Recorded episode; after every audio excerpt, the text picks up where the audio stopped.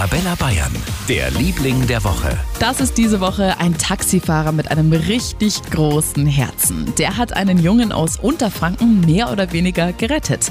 Was war passiert? Der 14-jährige Lenny aus dem Landkreis Kitzingen will eigentlich seinen Papa in Baden-Württemberg besuchen, landet aber aus Versehen mit dem falschen Bus in Berlin. Der Taxler sieht ihn, will ihn in der Großstadt nicht allein lassen und informiert die Mama in Kitzingen. Die braucht fünf Stunden, bis sie in Berlin ist, um ihren Sohn abzuholen. Und der Taxifahrer ist so hilfsbereit, dass er die ganze Zeit bei dem 14-Jährigen geblieben ist, hat ihm in seinem Taxi die Stadt gezeigt und ihn mit Essen versorgt und dann nach fünf Stunden wohlbehalten seiner Mama übergeben. Ein richtiger Held und darum unser Liebling der Woche. Für ganz Bayern, der Liebling der Woche auf Arabella Bayern.